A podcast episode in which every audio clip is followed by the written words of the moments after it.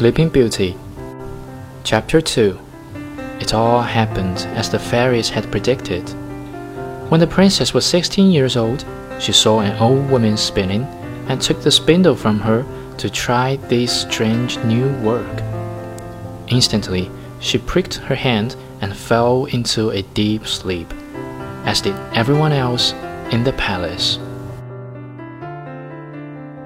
There, she lay in a bower of roses. Year after year, and the hedge around the palace garden grew so tall and thick that at last you could not have told that there was a castle at all.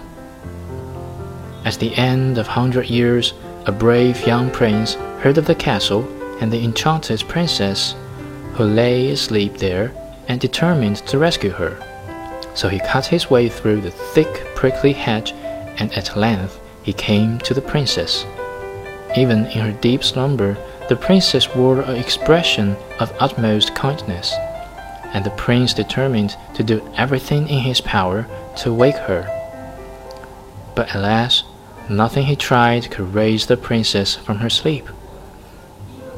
At last, heartbroken and exhausted, he gave up and prepared to return to his father's kingdom alone. He stooped and kissed her lips in a gesture of farewell.